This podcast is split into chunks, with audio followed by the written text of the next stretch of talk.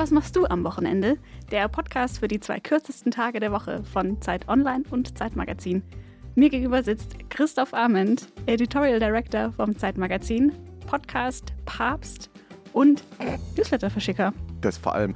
Und die Stimme, die ihr gerade gehört habt, ist die von Ilona Hartmann, der Mitgastgeberin von Und was machst du am Wochenende?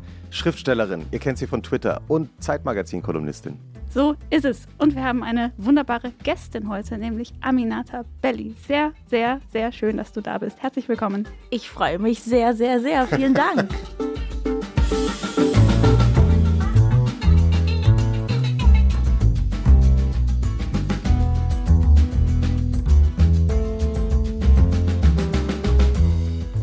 Herzlich willkommen, Aminata. Ja, und ähm, falls ihr Gästewünsche habt, falls ihr äh, Kritik habt, falls ihr Wünsche habt zu diesem Podcast, schreibt uns an wochenende.zeit.de.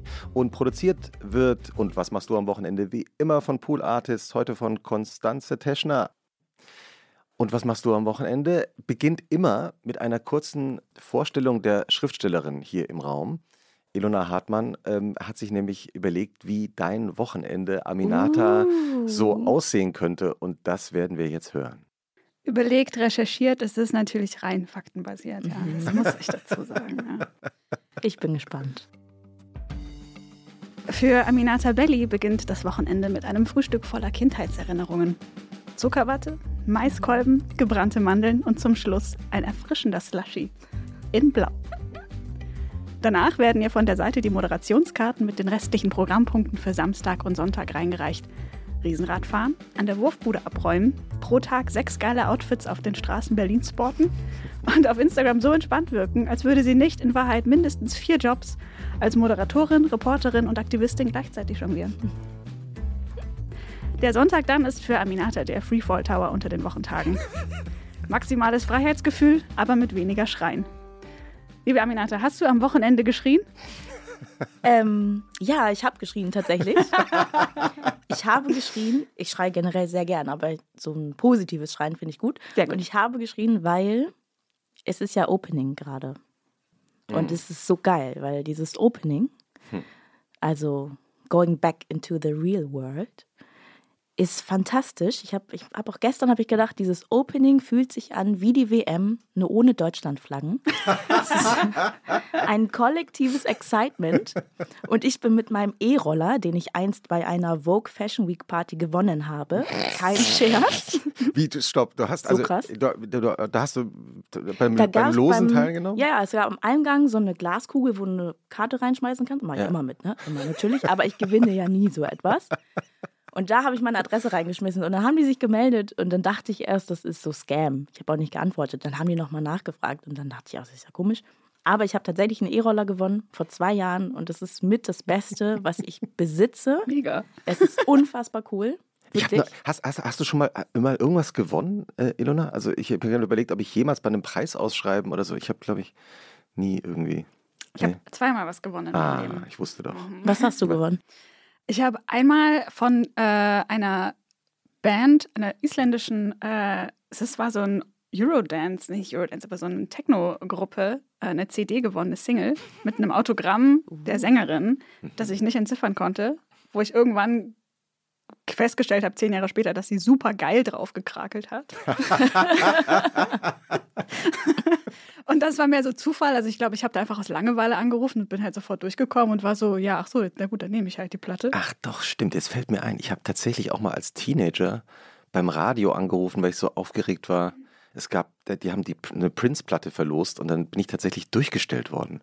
Das war, so was cool. man als Kind, was man, was man denkt, das kann ja nicht sein, weil ja. da rufen ja Millionen an. Vielleicht war ich der einzige Zuhörer. Stimmt, jetzt wo du es erzählst. Ja. ja, und das habe ich dann nochmal gemacht. Und zwar war das, hm, ich weiß gar nicht mehr, 2014 oder so. Nee, 2004, Entschuldigung. Ich bin nochmal zehn Jahre zu spät. Es tröstet mich, dass dir das auch schon passiert. Da hat meine Lieblingsband, meine damalige Lieblingsband Maximo Park in der Nähe von Stuttgart gespielt. Und ich habe zu einer Freundin gesagt, boah, voll geil, lass hingehen, aber ah, Karten voll teuer, wir gehen noch zur Schule. Hm, ich gewinne uns Karten. Und dann habe ich einen Tag Schule geschwänzt und Karten gewonnen. das so fand ich ein total bold Move von mir. Wenn man das so sagen darf. Genau. Und ich habe mal gehört, äh, dass man im Radio, wenn man was gewinnen möchte, besonders deutlich sprechen soll, wenn man durchgestellt wird. Ah. Weil die niemanden on air nehmen wollen, den man schlecht versteht.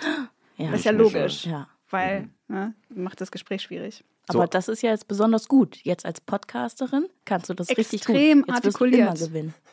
Ja, aber ich, ich wollte sagen, auf, ich habe den auf dem, auf dem äh, E-Roller, genau, der wirklich ja. fantastisch ist, muss ich nochmal äh, sagen. Ein E-Roller ist ein richtig gutes Investment wie auch ein Schlauchboot, by the way. Aber dieser Roller ist Hammer. Same Energy. Und mit dem, ja. voll, Freiheit pur. Mit dem bin ich durch die Straßen gefahren und habe geschrien.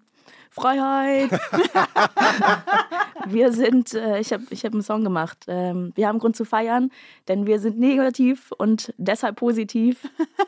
Jetzt müssen wir noch einen neuen Song machen mit Impfe. Aber ja, ich habe äh, sehr geschrien. Und das Geile ist ja gerade, niemand wundert sich ja, wenn man euphorisch schreit und durch die Straßen fährt, weil alle draußen sitzen dürfen, mhm. sondern alle freuen sich mit. Ja. Und das muss man mitnehmen, finde ich. Ja. Solange es geht, deshalb schreie ich. Riding so wave. Wie, wie, hat das ja. angefangen bei dir mit dem Schreien?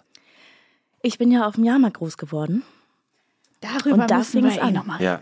In, einer, in, in einer Schaustellerfamilie, wie genau. es dann genau. immer so heißt da, da wird einfach nur geschrien. Ich habe auch später erst gecheckt, dass auch alle, meine ganze Familie redet auch sehr laut. Und ich habe dann irgendwann verstanden, auf dem Jahrmarkt ist ja ständig Na, Lautstärke. Natürlich, muss man so ja, drüber schreien. Ja. Und man muss natürlich die Leute auch ranholen und so, aber generell ist immer alles laut und es muss einfach geschrien werden, sonst wird man nicht gehört. Und äh, ist in deiner Familie überliefert, was du zuerst geschrien hast im Leben? Hm. Nein. Aber meine Mutter, mit der ich gerade geredet habe, hat gerade noch gesagt, dass ich als Kind sehr ruhig war.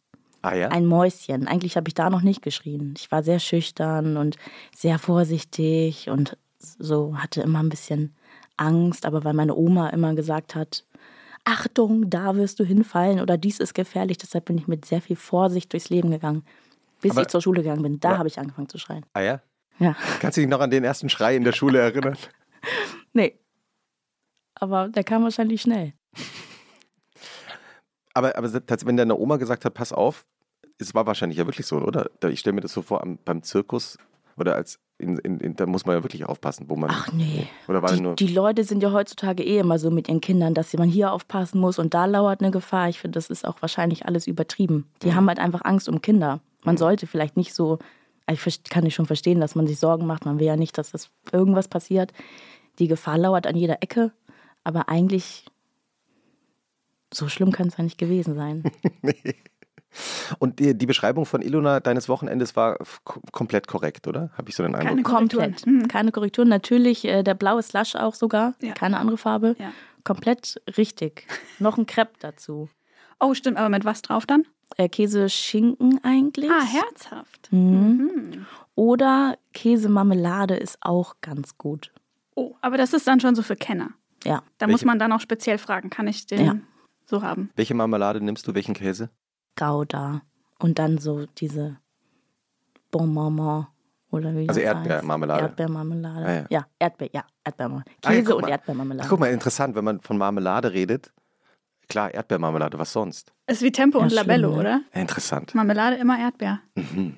Ich finde also auch Aprikose auch gut, aber. Ja, ja finde ich. Ich finde auch, aber irgendwie Crepe ich weiß nicht, wir hatten in unserem Crepe-Stand immer nur Erdbeermarmelade, deshalb habe ich gar nicht an was anderes gedacht. Vielleicht sollte ich das mal anregen, dass wir auch andere Marmeladen dort haben. Äh, wann beginnt eigentlich für dich dein Wochenende? Ab wann hast du das Gefühl, es ist Wochenende? Ich habe irgendwie habe ich nicht so ein richtiges Wochenendgefühl, aber ich habe mir letztes Jahr oder vorletztes Jahr, glaube ich, von Nura, der Rapperin, mal vorgenommen, dass sonntags frei ist. Weil irgendwann meinte sie mal zu mir, nee, Sonntag ist frei, der Sonntag ist mir heilig. Mhm. Und dann dachte ich so, boah, das ist ja cool. Das will ich jetzt auch. Sonntag arbeite ich nicht mehr. Und ich glaube, ich habe das gut hinbekommen jetzt. Weil ja auch keine Arbeit war im letzten Jahr, aber nee, ich habe irgendwie so ein bisschen, dass das Wochenende tatsächlich Samstag und Sonntag ist. Ich arbeite daran. Aber ich bin so frei, dass ich auch manchmal montags oder dienstags Wochenendgefühle habe. Das Nur dann ist ja das Umfeld ist ja nicht so im Wochenendmodus. Ja. Und wann wachst du auf morgens? Ist es so auch? Das ist sehr unterschiedlich. Derzeit ist es schon immer so sieben oder acht, aber manchmal schlafe ich auch bis zehn. Mhm. Irgendwie ist es abhängig von, ich weiß gar nicht wovon. Schläfst du dann nochmal ein? Also manchmal wacht man doch so, ich, ich wache manchmal auch so um sieben auf und dann Am Wochenende ist dann für mich so, nicht weiß, ich wach auf und dann kann man nochmal einschlafen. Der berühmte zweite Schlaf. Ja, fantastisch. Ja. und jetzt fällt mir ein, Wochenende ist bei mir, jetzt habe ich die Antwort. Weil ich habe es heute gemerkt, weil heute ist ja kein Wochenende. Ja, wir nehmen äh, an einem Dienstagmorgen auf. Ja. Echt? Ich dachte, heute ist Montag. ja, moin. Du bist noch so relaxed. Krass. Hä, ich dachte so doll, heute ist Montag. Warum? Nee, Warum dachtest weiß du? Weiß ich auch nicht, frage ich mich auch gerade. Wahrscheinlich, weil ist. gestern keiner. Nee, heute ist Montag. Verarsch mich, ne? Nein. Hä? War... Heute ist Dienstag. Ja. Okay. Ja. Bin selber kurz unsicher naja, geworden. So ist das bei mir. Aber ich wollte sagen, das Wochenende ist, wenn keine Bauarbeiten sind. Weil ich habe, ich wohne in einer Wohnung, in der Baulärm herrscht, weil dort wird gebaut seit Ewigkeiten. Und am Wochenende kann ich nämlich aufwachen und wieder einschlafen, weil die nicht bauen. Heute zum Beispiel um sieben fing irgendjemand an rumzuschreien. Ein Bauarbeiter wahrscheinlich. Die meckern auch immer so ein bisschen rum manchmal. und dann kann man nicht mehr einschlafen, weil dann wird nur noch gehämmert und so. Und hast du unter den Wochenendstagen einen Lieblingstag? Also Samstag oder Sonntag? Eigentlich würde ich sagen Sonntag, weil ich liebe Flohmärkte und die sind ja meistens Sonntag. Aber da wir in Berlin sind, ist es Samstag und Sonntag, weil wenn hier dann Flohmärkte stattfinden, dann gibt es ja auch Samstag welche. In Hamburg eigentlich auch. Hm. Wie, wie war eigentlich, ähm, weil wir ähm, schon ganz kurz darüber gesprochen haben, dass du in einer Schaustellerfamilie aufgewachsen bist. Wie waren da eigentlich die Wochenenden bei euch zu Hause? Das ist nämlich das Ding. Wochenende ist Arbeit. Schon immer. Mhm. Seitdem ich geboren wurde, ist am Wochenende Arbeit. Jahrmärkte sind meistens hm, Freitag, Samstag, Sonntag oder vielleicht Donnerstag bis Montag, aber generell ist Freizeit und Wochenende immer mit Arbeit verbunden. Sommerferien, also ist egal, wann die anderen Freizeit haben, haben wir Arbeit. Deshalb hatte ich früher auch, glaube ich, nie so Wochenenden. Und wenn ich, als ich studiert habe oder so, habe ich auch noch gearbeitet, bei meiner Familie mitgearbeitet, also auch am Wochenende gearbeitet und keine Festivals besucht oder so. Was hast du damit gearbeitet? Kreppverkauf zum Beispiel oder Dosenwerfen. Ich stand im Dosenwerfen. Aber eigentlich war ich die Beste im Kreppverkaufen. Bin da sehr stolz drauf. Ich kann sehr schnell, sehr gut Krepp drehen. Mhm. Machst du das für deine Freunde auch heute? Heutzutage Nein. noch? Aha, das ist vorbei. Das ist vorbei. Außer wenn ich mal zu Besuch bin und meine Mutter irgendwo steht mit einem Kreppstand, dann gehe ich auch mal rein und löse sie ab oder so. Aber zu Hause habe ich noch nie Crepe gemacht, tatsächlich. Was ist das Geheimnis einer guten Crepe? Das weiß ich auch nicht. Aber du hast Der sie Charme, verkauft. mit dem I man just den have it. verkauft. ja, eine gute Crepe-Platte, glaube ich. Mhm. Also natürlich der Teig und so, aber ich glaube, es ist schon eine gute Crepe-Platte und so und den richtig zu machen. Mhm. Das ist so ein, das muss man halt können. Man kann es auch lernen, aber es ist schon sowas wie cool sein oder so. Das kommt dann einfach. Man kriegt es hin oder nicht so. Warst du, in, als du aufgewachsen bist, eine von den Coolen? Ich bin ja der Meinung, dass ich eine von den Coolen war. Das liegt, glaube ich, aber auch daran, dass ich ja vom Jahrmarkt war und dann war ich jede Woche in einer anderen Schule und dann kam ich halt dazu und dann war das halt irgendwie cool. Ja, die neue ist auch immer aufregend und Ja, und so, cool. ich komme vom Jahrmarkt, Ja. ich wohne im Wohnwagen, dann fanden Leute das irgendwie interessant. Und ich war auch immer sehr, sehr so popkulturell interessiert und ich wusste genauestens Bescheid. Und in meiner einen Schule war ich die erste Person, ich weiß noch, ich war darauf so stolz, die Röhrenjeans getragen hat. Das war dann der Hit natürlich. Und danach haben die Leute Röhrenjeans getragen, also die Mädels haben Röhrenjeans getragen. Welche Schule war das? Weißt du noch, wo, wo das war, in welcher Stadt? Ja, das war da, wo wir quasi, wo unser Hauptwohnsitz ist, sag ich mal. Wo, also da, wir haben einen Ort, wo wir auch gemeldet sind und so, wo man immerhin zurückkommt. Ja. Da war das. Da war ich auch die meiste Zeit. In, in, also das, In Schleswig-Holstein. In Schleswig-Holstein. Soweit du bist Mhm. in Bad Oldesloe geboren Genau, und irgendwo da. genau. Ja. Ja, auf dem Dorf. Wo generell Leute auch nicht so viel kannten, glaube ich. Ich habe so Bravo und Yam oder Yam, wo wir nie wussten, wie sie heißt. Ich weiß es bis heute nicht. Yam, glaube ich. Keine Ahnung. Also, du hast noch, also Bravo richtig gelesen? Ich habe alles gelesen. Ich Ja. war, für mich war auch klar, also ich wollte immer schreiben. Mhm. Aber ich, also am liebsten wäre ich so, hätte ich schon so für die Bravo oder so geschrieben, bevor ich zwölf wurde. Dann kam Sex in the City. Dann war mir klar, ich brauche eine Kolumne. Und ich war so, ich will, ich will wirklich, ich will Kolumnistin sein und so. Und ich wollte einfach Carrie sein. Dann habe ich gecheckt, es ist nicht so einfach und man muss irgendwie sein Journalismusstudium oder whatever mit etwas verbinden. Meine größte Leidenschaft war Mode. Also dann war so klar, ich will Moderedakteurin werden. Dann wollte ich nur noch. Und ich habe auch jedes Modemagazin gehabt. Und ich wusste, ich habe studiert wer Chefredakteurin ist oder wer, wer welche Position hat. Ich wusste, wenn jemand von der Maxi gegangen ist und woanders war, ich habe immer im Impressum, ich habe alle Namen gecheckt und wusste, wer wo arbeitet. Crazy. Aber letztendlich finde ich es auch witzig, wenn ich heutzutage dann mit Leuten zusammengearbeitet habe oder so. Und ich war so, ja, wie so, wie so ein Fan früher, habe ich deine Sachen gelesen. Aber, ja, so, aber so wird Welt. man, ja, aber so wird man auch, was man machen will, oder? Indem man als selber Fan auch ist und sich begeistert für Musik oder für Journalismus oder fürs Schreiben oder fürs Schauspielen, oder? Indem man sich was abguckt, indem man ja. einfach Leuten, Leute dabei zuschaut, was, dem, was sie machen. Ne? Vor allem, wenn man so Bock drauf hat, dass man auch denkt, ich arbeite die ganze Zeit und ich finde das super, auch wenn ich gar nicht viel bezahlt werde und ich komme früher und ich gehe später und das ist jetzt mein Leben und ich brenne dafür. Dann klappt es ja auch. Vielleicht, vielleicht auch nicht, aber mir hat es dann geklappt. Und wann bist du dann von deiner Familie ausgezogen? Mm, mit 20 oder so, glaube ich. Also ich bin dann nach Hamburg zum Studieren und dann bin ich ausgezogen.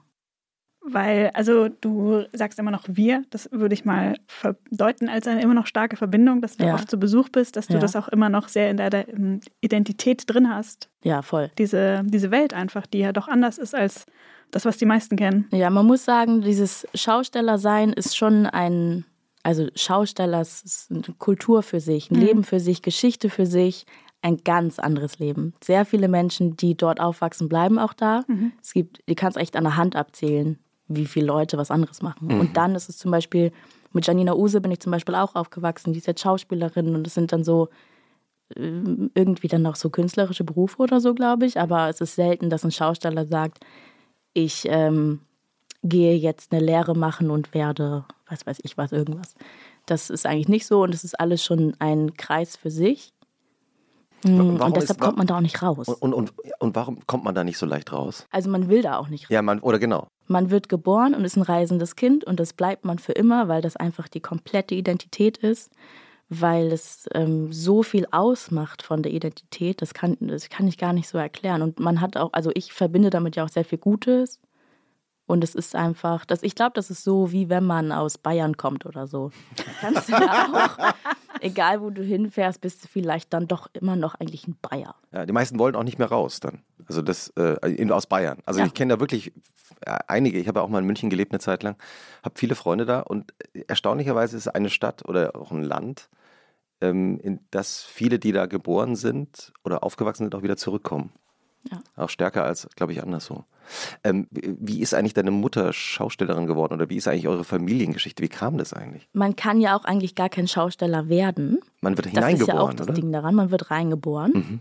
Also es gibt auch Leute, die holen sich dann irgendwie einen Wagen und sagen, sie sind jetzt Schausteller, aber das ist eigentlich, so läuft das nicht. Das sind die Fake-Schausteller. ja, meine Mutter wurde reingeboren, mein Opa wurde reingeboren, das ist eine ganz lange Tradition. Ja, das kann man sich nicht aussuchen, das ist man dann. Wie haben eigentlich deine Eltern darauf reagiert oder wie hat deine Mutter darauf reagiert, als du dann gesagt hast, äh, ich mache jetzt Journalismus, ich gehe raus aus der Welt? Ich glaube, meine Mutter fand es immer ganz okay. Die fand es gut, dass ich was anderes mache, weil die meisten dann auch irgendwie nicht so, keine Ahnung, Abitur machen und so weiter. Und dann waren die so, ja, mach das, aber muss halt trotzdem weiterhelfen. Mhm. Also ich habe halt so mein Ding gemacht, aber war trotzdem da. Ähm, andere Teile der Familie fanden es auch ein bisschen so, hm, okay, warum, also arbeite lieber, anstatt deine Zeit oder noch Geld zu geben dafür, dass du nicht arbeitest gerade, weil es auch so wirklich Arbeiterfamilie ist und, und niemand zuvor in meiner Familie hat äh, studiert oder überhaupt Abitur gemacht. Du bist die Erste? Mhm. Also soweit ich weiß, kann auch ja. sein, dass irgendwas, aber nö, nö. Aber jetzt habe ich ja einen ganz tollen Job und jetzt, nachdem auch Corona war und alle nicht mehr arbeiten können seit Ewigkeiten, sind alle super froh, dass ich arbeite und was in der Hand habe. Und Schausteller kann ich ja immer wieder sein. Immer. Wie hat eigentlich, wie ist denn deine Familie, also die schaustellerische Familie durch Corona gekommen? Das muss ja auch krass gewesen sein, oder? Sehr krass, nicht gut. Also es gab äh, hier und da ein paar Maßnahmen, dass hier und da ein paar Stände stehen durften oder meine Mutter stand dann mit dem äh, Stand beim Edeka zum Beispiel mal, aber auch dann nur mal und eigentlich war ganz lang keine Arbeit, zum Beispiel auch die Weihnachtsmärkte. Mhm. Und dann gab es auch Hilfen, aber teilweise auch irgendwie nicht genügend und so. Aber das Grundsätzliche, auch beim Zirkus, meine Tante hat einen Zirkus zum Beispiel, meine Cousins sind Artisten. Da war das Schlimmste, dass, dass sie nicht reisen, dass sie nicht rausgehen, dass kein Publikum da ist, dass, man, dass sie ihren mhm. Job nicht machen können. Aber dieser Job ist kein Job, sondern es ist ein Leben. Und dafür wird alles gegeben. Also es, man kennt auch eigentlich nichts anderes als das. weil das ganze Leben daraus besteht. Und wenn das genommen wird, war das, ich glaube, das Psychische, was dazu kam, war viel, viel schlimmer, als dass das Geld fehlte, was auch schon schlimm genug war. Hm. Und hat dir das auch gefehlt? Also hast du auch so diese, dieses Reisen gehen mitgenommen oder bist du eher die gesettelte? Ich bin überhaupt nicht gesettelt. Das ist furchtbar. Aber dann habe ich auch irgendwann verstanden, dass ich ja so aufgewachsen bin. Ja. Mhm. Und ich habe auch, ähm, dass ich keinen Alltag kenne, kenne ich ja auch von zu Hause. Bei uns gab es nie einen Alltag. Das, das, ist, das ist gar nicht in mir. Ähm, ich bin aber schon gesettelter geworden, weil ich teilweise äh, sehr viel gearbeitet habe und sehr viel gereist bin und mich danach gesehnt habe, mal zu Hause zu sein oder an einem Ort zu sein. Hm. Und ich habe jetzt auch in Berlin, äh, ich wohne seit zweieinhalb Jahren in einer Wohnung hier und ich habe noch nie so lange in einer Wohnung gewohnt. Ich bin sonst, ich bin in Hamburg, ich habe sieben Jahre, glaube ich, in Hamburg gewohnt und ich bin jedes Jahr umgezogen, weil ich jedes Mal dachte, jetzt muss ich hier mal was Neues erleben. Das, ich kann jetzt hier nicht weiter wohnen. Du bist ein reisendes Kind, ne? Ja. ja. Mhm. Hast du in deiner Berliner Wohnung auch schon ähm, so richtige Löcher in die Wände gedübelt? Das ist ja das Zeichen für, ich bleibe hier jetzt eine Weile. Echt? Mhm. Das ist das geheime Zeichen. Und mir fällt auf, dass ich, glaube ich, das zum ersten Mal auch gemacht habe. Ja. Ja, ich habe es getan. ja. Oha. Oha. Mhm. Was hängt da?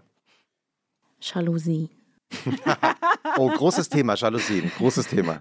Wel welche, äh, welche Farbe und welcher Schnitt? Also senkrecht oder waagrecht? Einfach gerade runter, ganz billige von Ikea. Bin ja sehr wirtschaftlich, muss einfach nur passen, muss dunkel sein. Und die kann man einfach so hoch und runter ziehen. Ja. Also sie sind auch eigentlich hässlich, aber man sieht die nicht, weil man kann sie hoch machen und dann ist da einmal eine Stange. Ja, so sehen die aus. Aber die sind wirklich gut. Also es, es ist dunkel, ist genau das, was ich brauchte. Deutschland ist ein Jalousienland oder ein Vorhangland auch, hab ich festgestellt. Also Ja. in äh, Holland zum Beispiel, auch Leute, die da im Erdgeschoss wohnen, pff, keine Vorhänge. Ja, aber wie, wie, aber wie macht man es dann im Schlafzimmer? Ist ja eine Frage. Also wie bekommst du das Schlafzimmer dunkel? Tragen Schlafmaske wahrscheinlich. Vielleicht. Naja, schlaft Oder ihr mit Schlafmaske? Ich ja, aber da jetzt die Jalousien haben jetzt ähm, mir die Schlafmaske genommen. Ich müsste das eigentlich, weil ich wache im Sommer immer sehr früh auf. Aber die rutscht mir dann nachts vom Kopf und dann wache ich trotzdem früh auf. Da brauchst du nur die richtige.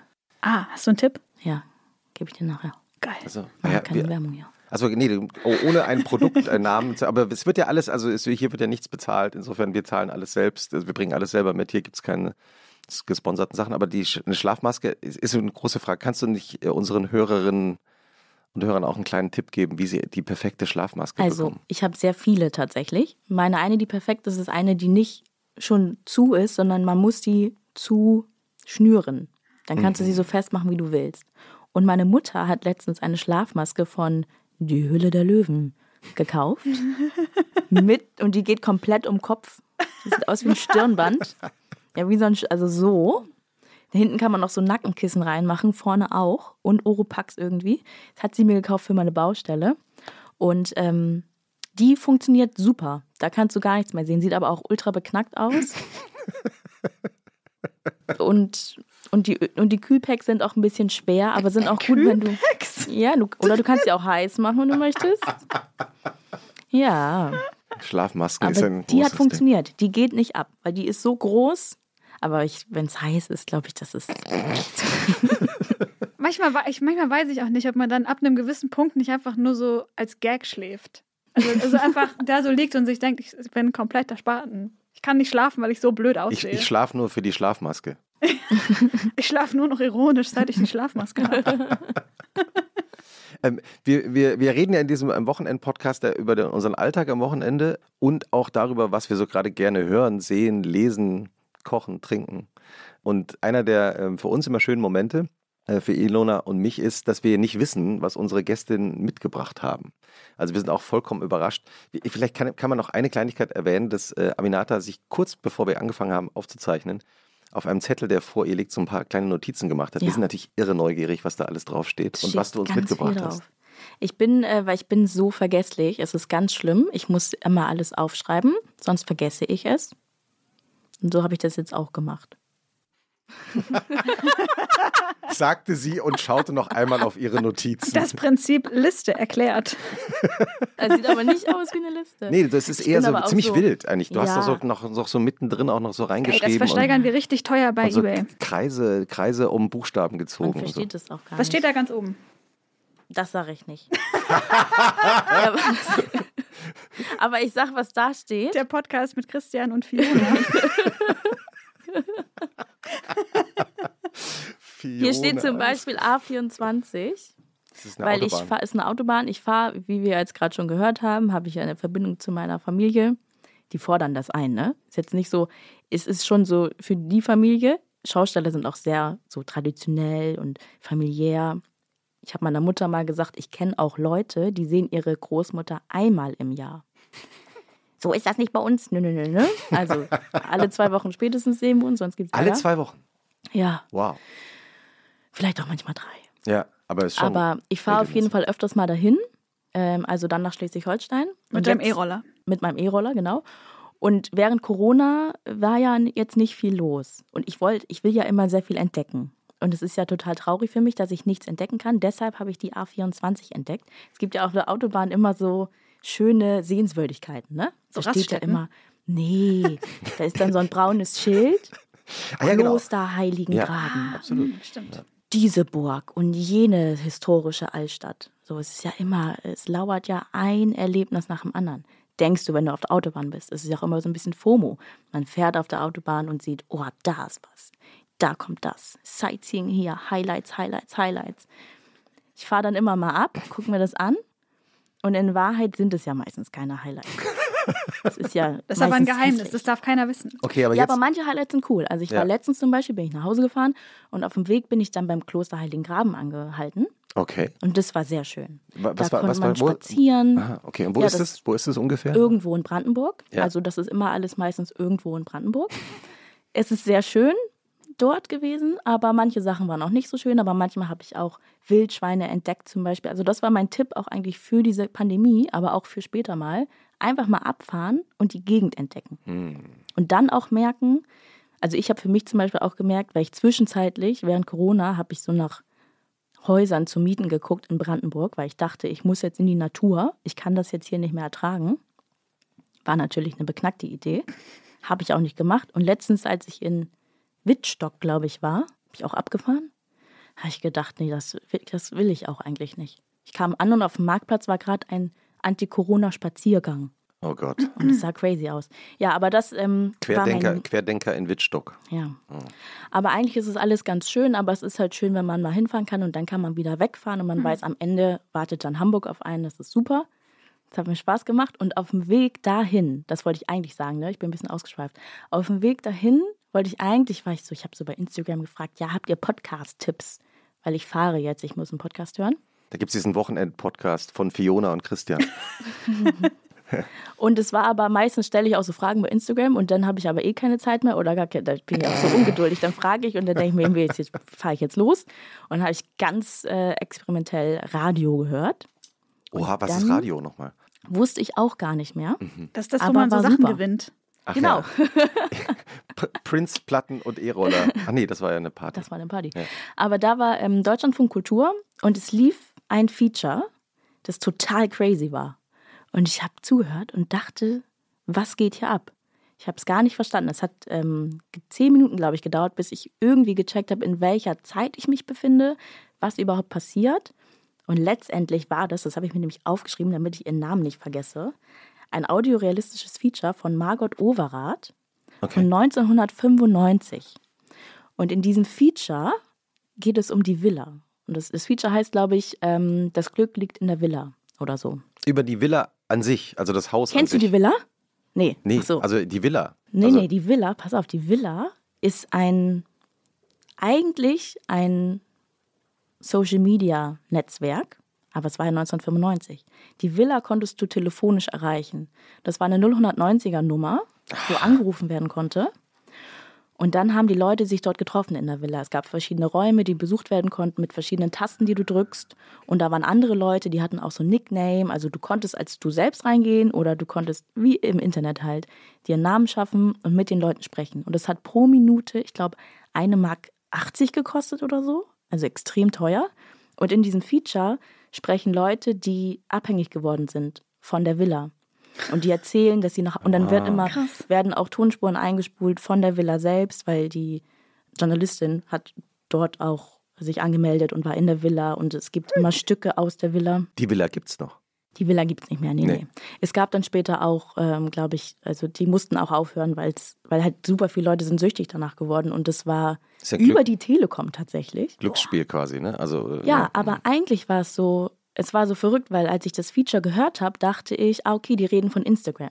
Und dann war das aber so, ja, nee, die reden nicht von Instagram. Und ich dachte, was ist das für ein Netzwerk, von dem die sprechen? Und wieso machen die das übers Telefon? Es gibt doch das Internet. Und manche haben dann erzählt, dass sie sich dann getroffen haben, aber ja gar nicht wussten, wie sie aussahen. Und früher konntest du ja nicht dann ein WhatsApp-Profilbild oder so angucken oder googeln oder Facebook-Profile oder was auch immer man heute macht.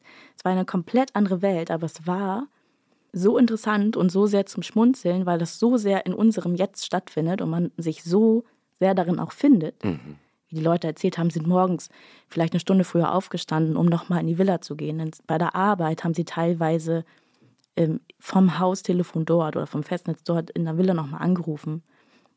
Und was sie erzählen, war so ein bisschen, ja, okay, das ist wie mit unserem Smartphone. Und wenn unser Smartphone auch nicht ständig mit uns wäre, würden wir vielleicht auch mal nach Hause gehen, um Instagram zu checken. Würden wir vielleicht auch irgendwo früher gehen, um noch einen, einen Tweet äh, abzusenden. So, also es war sehr, sehr, sehr interessant, total verrückt. Mhm. Und bist du auch ein bisschen erschrocken darüber?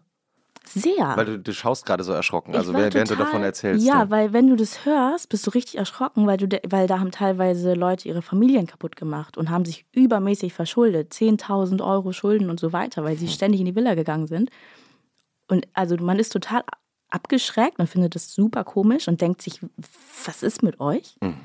Und auf der anderen Seite versteht man das weil man genau in diesem hm.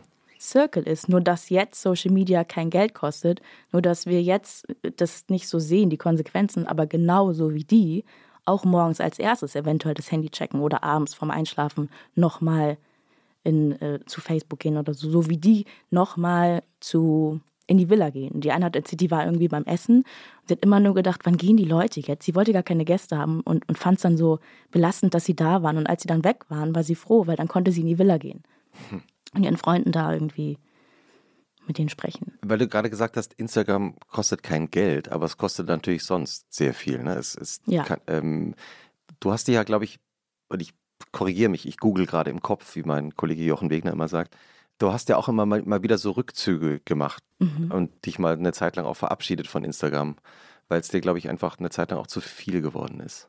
Also ich muss sagen, dass mein Social-Media-Konsum oder Instagram, meine Art und Weise, Instagram zu benutzen, hat sich für mich persönlich drastisch verändert, seit ähm, letztes Jahr ähm, Black Lives Matter in Deutschland nochmal so groß wurde. Mhm.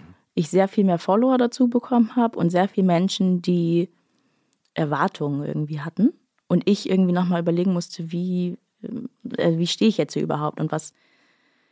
Ich kann jetzt auch nicht mehr irgendwie einfach irgendwas sagen, ohne das nochmal zu checken oder irgendwie, keine Ahnung. Leute fordern ständig, dass ich irgendwie diese Petition teile und dass ich mich dafür einsetze. Und ich würde natürlich gern den ganzen Tag all das machen, was die Menschen von mir wünschen im Internet, mhm. weil das wäre toll.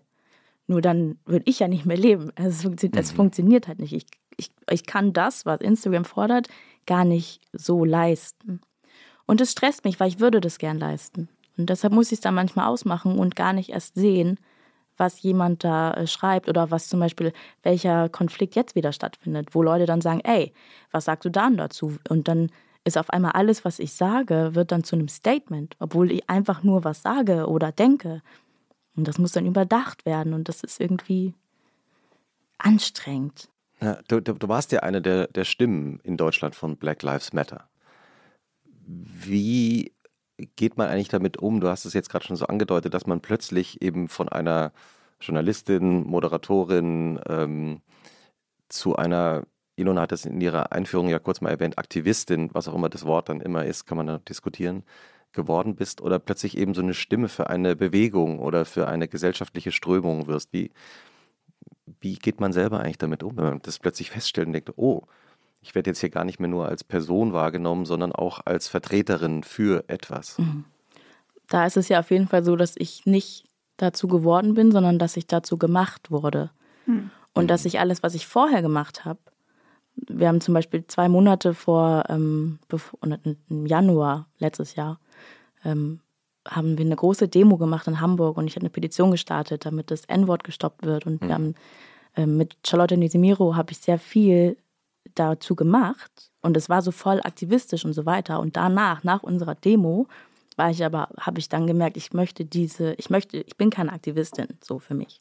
Und ich möchte das auch gar nicht sein, weil das, das fordert, das, oder das bringt nochmal ganz andere Erwartungen mit, die ich wirklich nicht erfüllen kann. Und auch Probleme. Also nach unserer Demo waren dann so ein paar Geschichten mit Nazis. Dann habe ich mich zum Beispiel auch verabschiedet und war so, okay, das Internet ist jetzt erstmal weg, weil es mir Angst gemacht hat und weil ich da keinen Bock drauf hatte. Und dann ist man auf einmal in so einem Ding, dass man gleichzeitig natürlich für eine Sache kämpfen will, aber auch ganz viele Erwartungen erfüllen muss und gleichzeitig für etwas steht, obwohl ich ja die Rassismuserfahrungen, die ich zum Beispiel mache, sind ja auch nochmal ganz anders als von einer Dark-Skin-Frau oder von, von, von anderen Menschen, die mehr Rassismus erleben, anderen Rassismus erleben. Ich kann nicht für alle sprechen, soll aber irgendwie für alle sprechen, mhm. was ich ganz schwierig finde. Ähm, aber gleichzeitig finde ich das toll, dass ich das machen kann. So. Und gleichzeitig habe ich das vorher schon ganz viel gemacht. Nur mit der Aufmerksamkeit kam, glaube ich, nochmal viel mehr Druck. Und ich habe in der ersten Woche nach George Floyd zum Beispiel jeden Tag nur Interviews gegeben. Meine Bildschirmzeit war zwölf Stunden und der Laptop aber auch gleichzeitig dazu. Ich habe nichts anderes gemacht als das, weil ich so durstig danach war, die Jahre vorher, dass Menschen uns zuhören mhm. und glauben. Und dann war der Moment auf einmal da, auch, ich glaube auch wegen Corona. Die Leute hatten nichts zu tun. Wow, wir werden gehört, geil, ich nutze, was ich kann. Und nach irgendwie zwei Wochen oder so, glaube ich, war ich dann am Ende und habe auch, glaube ich, dann gar nichts mehr gemacht zum Thema Rassismus. Und mhm. wenn dann Anfragen kamen oder so, war ich so, nein, wir haben jetzt hier den Anfang gemacht, fragt jetzt andere, fragt Leute, die dunkler sind als ich, fragt Leute, die nicht so privilegiert sind wie ich sprecht mit anderen Leuten. Mhm. Ich habe das jetzt hier auch mit anderen mit angefangen ähm, und bin auch sehr im Austausch, zum Beispiel mit Tupoka Ogette oder Alles Hastas. Und wir sind, weil wir alle irgendwie in so einer Rolle auf einmal sind, dass Leute denken, wir, wir stehen jetzt dafür. Und wahrscheinlich stehen wir auch dafür, aber wir haben uns das nicht ausgesucht. Und ich glaube, wenn man dazu gemacht wird, ist es ähm, irgendwie schwierig, weil man sich selbst ja gar nicht nehmen würde und sagen würde, ich stehe jetzt dafür. Mhm. Also es ist etwas kompliziert, aber eigentlich ist es total gut natürlich. Mhm. Aber es klingt auf jeden Fall so, als müsstest du nochmal neu den Raum genauer definieren, den du einnehmen willst, wenn du ihn einnehmen willst.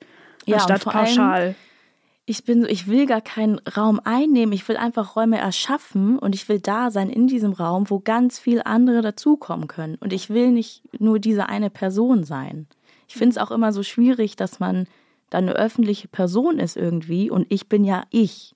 Ich kenne mich ja nur als mich. So.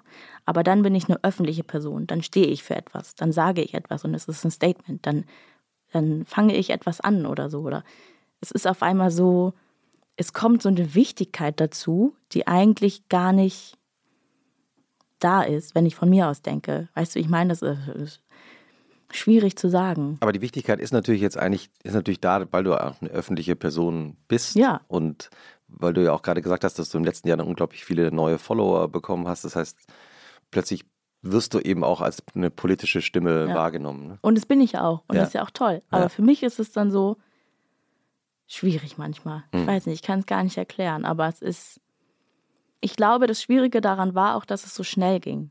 Mhm. Dass es davor waren die ganze Zeit Sachen, und, und Leute, wir haben auch dann letztes Jahr, haben mir viele Leute geschrieben und sich entschuldigt, dass sie mir, dass sie damals meinten, ich sei zu radikal oder so und jetzt haben sie es aber verstanden.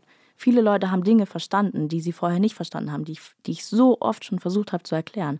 Auf einmal haben Leute das von allein verstanden, weil sie sich selber von sich aus damit auseinandergesetzt haben. Mhm. Dann habe ich auch gemerkt, ah, okay, Leute fangen jetzt an, Leute lesen jetzt irgendwie Bücher, Leute wollen sich bilden. Dann dachte ich auch, okay, ihr macht es, ihr macht es schon von euch. Ich hm. muss jetzt nicht die ganze Zeit nerven, dass irgendwer irgendwo mal drauf guckt. So wie zum Beispiel mit der letzten Instanz vom WDR. Da war diese Sendung, die ich bis heute nicht gesehen habe, wo sich, ähm, ja, dies, was einfach falsch lief. Erklär kurz, was da, da passiert ist. Da waren eben. Da war Thomas Gottschalk, Janine Kunze, äh, Steffen Halaschka und Mickey Beisenherz und die haben sich darüber unterhalten, ob man das Z-Wort noch sagen darf, glaube ich, oder das mhm. N-Wort, ich weiß es nicht. Auf jeden Fall wurde über Rassismus gesprochen, es wurden sehr problematische Sachen gesagt. Und danach gab es. ausschließlich eine, Weiße. genau, ausschließlich weiße Menschen, die nicht von Rassismus betroffen sind und die das eigentlich nicht entscheiden sollten, ob man irgendwas noch sagen darf oder wie, so. Und danach gab es eine Welle der Empörung. Ohne dass viele schwarze Menschen dann erstmal sagen müssten, hallo, könnt ihr euch das mal angucken, das geht nicht. Denn Leute haben irgendwie in dem Jahr einiges gelernt und regen von sich aus eine Diskussion auf Instagram an. Mhm. Und das ist für mich dann irgendwie beruhigend gewesen zu sehen, mhm. dass zumindest das Internet von allein schon Sachen anstößt und ich muss dazu gar nichts sagen. Natürlich waren tausend Leute so, das müsst jetzt hier was sagen und so. Ich muss nichts dazu sagen. Ja, ich bin vielleicht eine Person, die dafür steht, aber ich muss es nicht mehr alleine anschieben, weil ganz viele Menschen haben Dinge verstanden und sagen das auch. Und es kommt zu Gesprächen und das finde ich total gut. Ist ja auch ein schönes Gefühl, wenn man weiß, man muss nicht mehr zu etwas sagen, man kann. Ja. Ja. Was hast du uns eigentlich noch mitgebracht? Ich bin so gespannt auf deinen Zettel. Ich habe gerade noch so äh, drunter hm. geguckt. Ich wollte sagen, weil ich habe äh, hab überlegt, was ich gucke eigentlich. Mhm. Oder äh, so Filme und so und Serien. Und ich hatte eine Corona-Erkrankung und war in Quarantäne. Und da habe ich dann viel geguckt und gelesen. Auch Land in Sicht. Oh, ja. ja. Dankeschön. Fand ich supi, weil ich hatte so eine ähnliche Geschichte mit meinem Vater irgendwie und ich fand es mhm. ganz cool und es hat mir echt nochmal Sachen mh, mm, eröffnet, die, über die ich vorher gar nicht nachgedacht habe. Und ich war so, oh wow, ja, so ist das. Toll. Der, der, der Roman von Ilona. Ich, genau. bin, ich bin das. Ja, unsere Hörer, die ihn noch nicht gelesen haben. Und äh, da muss ich gleich kurz nachfragen, weil du sagst, du hast dann, du hast eine ähnliche Geschichte mit deinem Vater. Mhm. Wie ist die Geschichte zu, mit deinem Vater? Meine Eltern haben sich getrennt, als ich zwei war. Und er war dann noch ein bisschen in Deutschland, ist dann aber zurück nach Gambia, wo er eigentlich herkam. Mhm. Und ich kannte ihn nicht. Mhm. Aber ich wollte ihn auch, also ich kannte ihn einfach nicht spielte keine Rolle. Ich habe auch in der Schule früher erzählt, irgendwie, ich komme aus Ghana oder so, statt aus Gambia, weil ich es nicht wusste. Also es war mir egal auch. Es war einfach so irgendwas mit G. Also so, das war, das war mein Stand mit acht. Ähm, und irgendwann dachte ich immer, wenn ich 20 bin, lerne ich den mal kennen. Weil mhm. als Kind denkt man ja, mit 20 ist man erwachsen. Dann war ich 20, dann war ich natürlich nicht erwachsen. Und dann irgendwann mit 23 bin ich dann allein nach Gambia und habe ihn dort kennengelernt. Wusste, wo er ist und so. Aber es war auch so, eigentlich wollte ich ihn mal sehen, dass ich am Ende meines Lebens sagen kann, ich habe meinen Vater mal gesehen, aber ich hatte keine Erwartung. Mhm. Ich habe auch gar nicht darüber nachgedacht, welche Charakterzüge hat er oder so. Es hat für mich überhaupt gar keine Rolle gespielt. Also auf die Idee bin ich gar nicht gekommen. Es war für mich auch gar kein menschliches Wesen oder so. Eher so wie so ein Poster, was man immer irgendwie so gesehen hat. Man wusste, wie das, aber es war nichts Menschliches, Reales. Und dann haben wir uns kennengelernt und dann habe ich natürlich gemerkt, wow, ist ein Mensch, er ist cool, Charaktereigenschaften, supi. Ähm, wir haben Ähnlichkeiten, es war sehr spannend. Und dann war auf einmal so eine ganz neue Welt, von der ich gar nicht wusste, dass es sie gibt, die ich gar nicht für möglich gehalten habe. Ähm, und das wie, ist aber wie, auch sehr spannend. Wie, wie, und wie war diese erste Begegnung?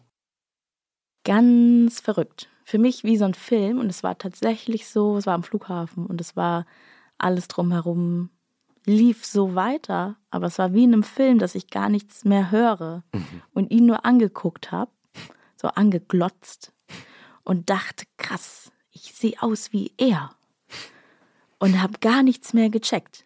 Es war so richtig, ich kam nicht darauf klar. Man sagt ja mal so, da komme ich nicht drauf klar, aber ich kam nicht drauf klar. Also wirklich, es war mhm. wirklich nicht drauf klarkommen, weil es so crazy war ich glaube, so ein bisschen wie wenn man als Kind die No Angels trifft oder so.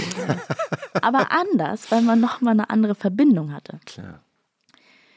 Und das, äh, ja, für mich ganz, ganz, ganz verrückt. Und am Ende war ich sehr erfüllt. Ich weiß noch, beim ersten Mal, als ich da war, bin ich zurückgeflogen und dachte wirklich im Flug, ich könnte jetzt sterben und es wäre okay. Und ich habe mich auf einmal erfüllt gefühlt, mhm. obwohl ich vorher nicht wusste, dass dieses, ich wusste, das fehlt, ne? Aber ich wusste nicht, dass es ein Teil ist, das noch dazukommen kann. Und dann bin ich fertig mit meinem, also ich bin nicht fertig mit meinem Leben, aber irgendwie hatte ich so ein Gefühl von Erfüllung, was ich auch gar nicht so genau erklären kann. Aber es war, es, es war sehr spannend. Sehr spannend. Und wir sind darauf gekommen, äh, auf, diese, auf diese schöne Geschte äh, über den äh, Roman von äh, genau. Ilona. Ja. Ich habe äh, richtig krasse Gefühle gerade gekriegt. Das war sehr berührend. Oh. Danke, dass du es geteilt hast. Das freut mich. Hm. Ja, es ist verrückt. Es ist auch so ein bisschen, ich habe auch gar nicht so, also das ist sowas, was man fühlt, glaube ich, und gar nicht so richtig erklären kann. Aber wenn man äh, eine andere Person das erzählen hört oder zum Beispiel auch ein Buch liest, mhm. dann fühlt man das auch wieder so. Also es ist so ein, hm. ja, es ist ganz verrückt. Ja. Und äh, unsere Gästin schaut auf ihren Zettel.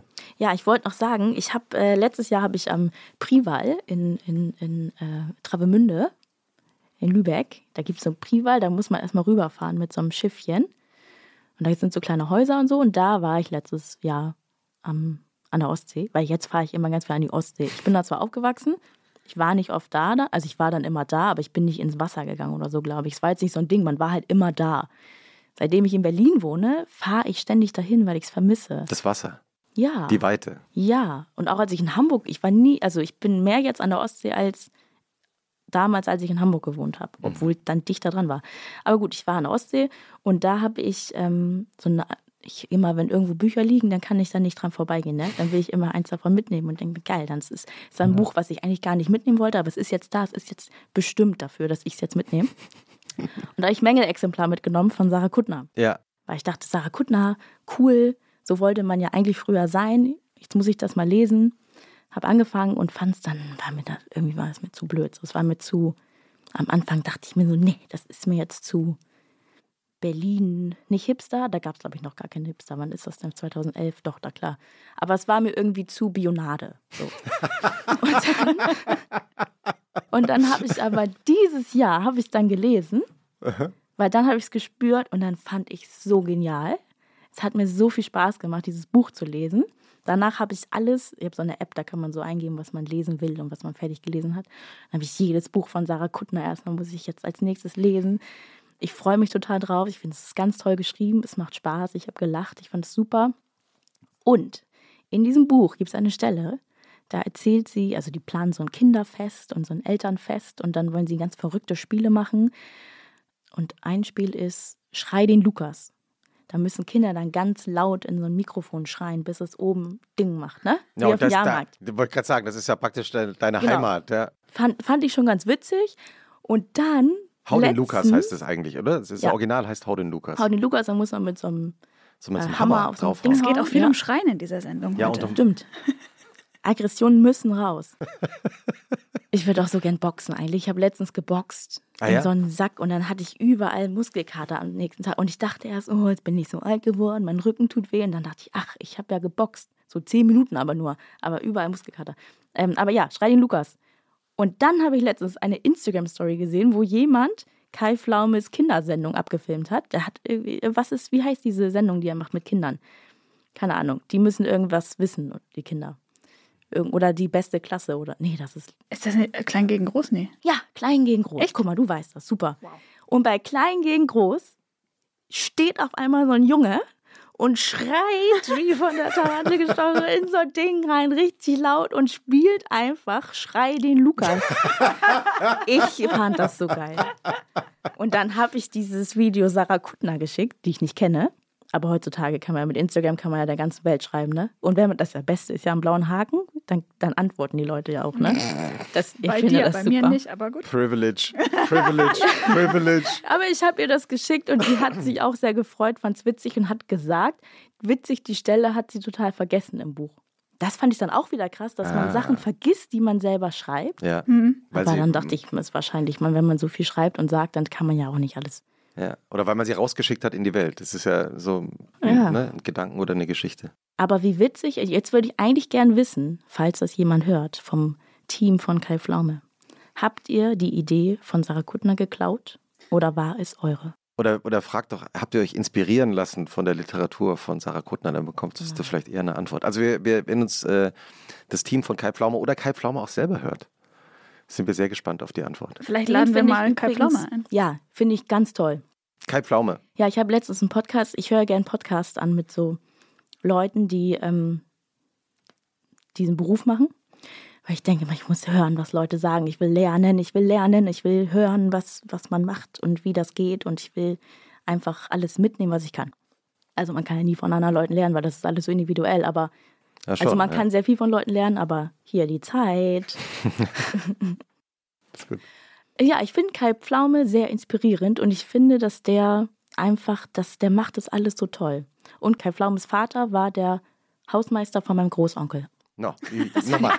Moment, Moment, das muss ich kurz drüber nachdenken. Kai Pflaumes Vater war der Hausmeister von deinem Großonkel. Ja, glaube ich zumindest. Die wohnten in Leipzig. Mein Großonkel, also das war auch dann kein Schausteller, aber meine Oma war erst beim Zirkus. Mhm. Mit meinem Großonkel auch, also ihrem Bruder. Der ist dann aber nach Leipzig gegangen. Der war dann Jazzmusiker. Auch sehr erfolgreich. Der hat doch das ähm, Jazzradio oder beim NDR oder so mitgegründet und gemacht. Ja, der wohnt in Leipzig. Und da war dann der Hausmeister Kai Pflaume. Und sein, und sein, Sohn wiederum, Thomas Nikolai, oh, es ist so toll. Und sein so Sohn wiederum, Thomas Nikolai, das ist ja mein Großcousin eigentlich, das ist ein Comedian, der hatte sogar eine Sendung auf Sat 1. So, also unsere Familie ist sehr weit aufgestellt. Es ist sehr musikalisch und äh, artistisch super, ne? In meinem Gehirn ist, glaube ich, gerade irgendwie so eine Synapse so ja, einfach es ist geschmolzen. sehr viel durcheinander. das ist so herrlich. Die, äh, Großonkel und Kai Pflaumes Vater als Hausmeister. Ich schaue die ganze Zeit auf unseren Tisch, weil Ilona hat uns ja äh, was zu trinken mitgebracht. Ja. Wir sind die ganze ja. Zeit, also wollen wir es wenigstens nicht einmal äh, sozusagen auch deine Empfehlungen noch, die du mitgebracht eine, hast. Wir machen jetzt eine Empfehlung und wir machen einfach hier, damit wir auch wie immer einmal eine kleine Überschwemmung hier auf dem Tisch haben. Ich kann mal die Flaschen ich aufmachen. Ich habe ähm, etwas mitgebracht, von dem ich nicht genau weiß, ob das ein super alter Schuh ist oder ob das neu ist, nämlich Biozisch Rosenblüte. Und es ist so eine Limo, die finde ich, also würde ich jetzt mich mal weit aus dem Fenster lehnen und sage, das ist das Sommergetränk. Das ist extrem erfrischend, ein bisschen blumig, aber nicht so ganz. Ich mache hier mal die Flasche. Nicht so auf. ganz süß, vielen Dank. Und ich kann mir gut vorstellen, dass man das auch gut mit Sekt mischen kann. Und dann, aber hat, man, hallo. dann hat man den Sommersekt. Und, sieht ähm, sehr gut aus. Es, es, sieht fast aus, also sieht ein bisschen aus wie so Rosé. Kann ja, man, oder halt auch so ein bisschen wie so Gesichtswasser. Vielleicht kann man das auch dafür verwenden, ich weiß es nicht. Also ähm, stoßen wir Genau, aber fand ich, äh, hat mir Probieren am Wochenende extrem viel Spaß gemacht, weil ich es da zum ersten Mal. Prost getrunken habe. Prost. Ich möchte dazu Prost. sagen, ich finde, ich trinke das nicht, ich muss aber rülpsen dann. Ich habe schon, ich trinke immer nur, wenn jemand Podcast redet. darf auch ich. gerülpst werden. Okay. Oder? Also, ich finde das eine sehr gute Wahl, denn ich liebe Biozisch. Und es gibt es ja schon länger, aber ich persönlich habe das nie gekauft, weil ich das so hässlich finde. Ich finde das wirklich schlecht. Äh, das, du meinst das, das, Etikett? Ja. Das müssen wir bin, überarbeiten. Das Etikett finde ich, also mittlerweile finde ich es find gar nicht wo, hässlich. Jetzt, wo du es sagst. Aber ich habe es nie gekauft, weil es muss, Produkte müssen mich ansprechen. Ich bin auch echt so was, Typografie und so, das muss passen. Und dann habe ich irgendwann Biozisch Matcha getrunken und ich trinke das nur noch, weil das ist das beste Getränk. Und alle ja. Biozisch-Dinger sind so nice. Auch Rosenblüte. Vielen Dank. Ich habe mich sehr gefreut, dass es hier steht. Du hast es super rausgefunden und ich finde auch, das ist das Trendgetränk. Und wir Ab müssen uns auch davon verabschieden, dass Dinge perfekt aussehen sollen. Man wünscht sich ja wenigstens perfekte Produkte, wenn es keine perfekten Menschen gibt, aber nein. genau. Aber es macht Produkte auch irgendwie menschlich, wenn sie nicht so perfekt sind. Genau. Ja, das Design sieht halt ein bisschen aus, als hätte da schon so 10, 20 Jahre niemand mehr drüber geguckt. Ja, aber es ist so ein bisschen. Sorry, Bio, sorry, Völkel, falls das jetzt nicht der Fall ist. Es sieht, sieht so aus, als wollte man modern sein, finde ich. Mm. Aber schmeckt wirklich gut. Sehr ja. erfrischend. Ich habe, ähm, du hast ein Sommergetränk, ich habe einen Sommerhit noch zum Schluss. Oh, ja. Noch einen. Ja, also ich dachte mir, ich habe nämlich, äh, wir, wir, nehmen diese Folge ja mit Aminata im Juni auf und heute Morgen oder gestern, letzte Nacht, hat Peggy Gu, ah. die Musikerin und DJ aus Korea, lebt seit einiger Weile in Berlin, ihre neue Single veröffentlicht. Und ich habe, das ist mein, mein erster Kandidat für den Sommerhit 2021. Ich versuche das mal hier jetzt. Äh, ich würde sagen, wir machen jetzt in jeder Folge einen Sommerhit, ja. proklamieren den. Ja, wir versuchen es mal. Also ich fange mal an hier.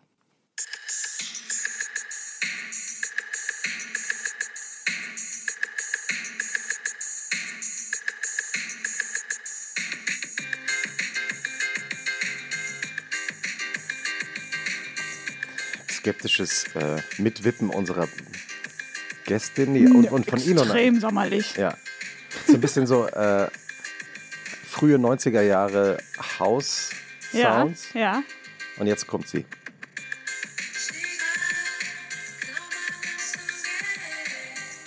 Ja, stimmt, das hat voll so diesen äh, Detroit House Klavier-Vibe. Und so irgendwie so Ibiza ja. Balearik, aber auf was, Koreanisch. Was ist das in Musik, das dieses Ibiza-Ding macht? Dieser Beat? Ich weiß es Ist das nicht. der Ibiza-Beat? Ja, es ist auf jeden Fall das Piano, glaube ich auch. Das ist so ein Haus. Hausbeat. Und sie, ich glaube, sie hat auch sehr viel Chade gehört. Ja, genau. Stimmt, genau, ja, ja, ja. ja. So 90er genau. Jahre Chade-Sound. Also Ich finde, es passt zur Rosenblüte. Schon, oder? So ein, so ein. Rosenblüten-Soundtrack. Damit dann ab in die Hängematte und hier die ähm, gekühlte, das gekühlte Schlafstirnband auf Ja. und dann Oh. Zone Out. Aminata, das äh, war eine fantastische Wochenende-Folge mit dir. Ja, fand ich auch. Ja, wir haben noch eine Schlussfrage. Was findest du schlimmer? Sonntagabend oder Montagmorgen? Da ich ja meinen Traumberuf lebe und ich sehr froh bin mit allem, was ich jeden Tag mache, das gehört zu meinem Job hier gerade dazu, ne? Ja, du, du, hast einen tollen Job. Du kannst hier Ja. so sitzen, Dienstag, Dienstag, nicht Montag, Dienstag morgens. Demnach finde ich nichts schlimm von beidem. Was ich schlimmer finde, war die Frage. Mhm. Aber du musst es auch nicht schlimm finden. Ich finde die Antwort extrem based. Ist gut. Sehr wholesome. Ich, ich, ich schaue nur unsere Gästin an, weil sie überlegt gerade. Ich noch. überlege Ja, noch, ja. was ich schlimmer finde. Sonntagnachmittag oder Montagmorgen? Hast du nicht Sonntagabend gesagt? Ja, Ja, so- Nachmittag, so- Abend. Also das Sehr ist ein großer Übergang. Je nach Unterschied. Biorhythmus. Aha, okay. Aha. Sonntagnachmittag ist was anderes als Sonntagabend, ja. Ja. Aber ich weiß auch nicht warum. ich glaube, ich finde Montag schlimmer. Weil Montag finden ja generell alle schlimm. Dann kann man sich manchmal, manchmal kann man sich davon mitnehmen lassen und denkt sich auch so, ja, scheiße, jetzt ist schon wieder Montag, bis man dann merkt, hey, ich habe voll den geilen Job, ist, Montag ist okay. Aber, aber manchmal ist es kurz so, ja, scheiße, Montag. Äh, Hast du einen Trick, wie man den Montagmorgen besser überstehen kann? Joggen gehen. Das habe ich dieses Jahr angefangen. Das macht voll, das, das gibt Energie und die Tage machen Spaß. Christoph nickt wissend. Ja, ich, ich, ich habe nur zu Ilona rübergeschaut, weil ich, ich versuche immer zu vermeiden, dass ich ihr ständig übers Laufen rede. Ich laufe auch immer morgens. Christoph läuft öfter gerne mal. Ja. Ja, es tut doch gut, Ach, ne? es ist so gut. Und man vermisst es auch, wenn man es nicht mehr macht, wenn man es eine Weile Ja. macht. Ja. Ja, macht ihr mal ich euer. Ding da von mir Ja. aus.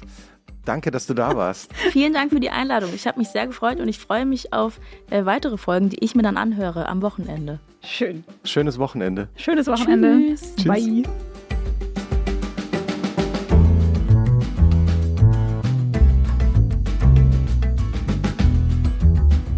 Und was machst du am Wochenende? Ist ein Podcast von Zeit Online, produziert von Pool Artists.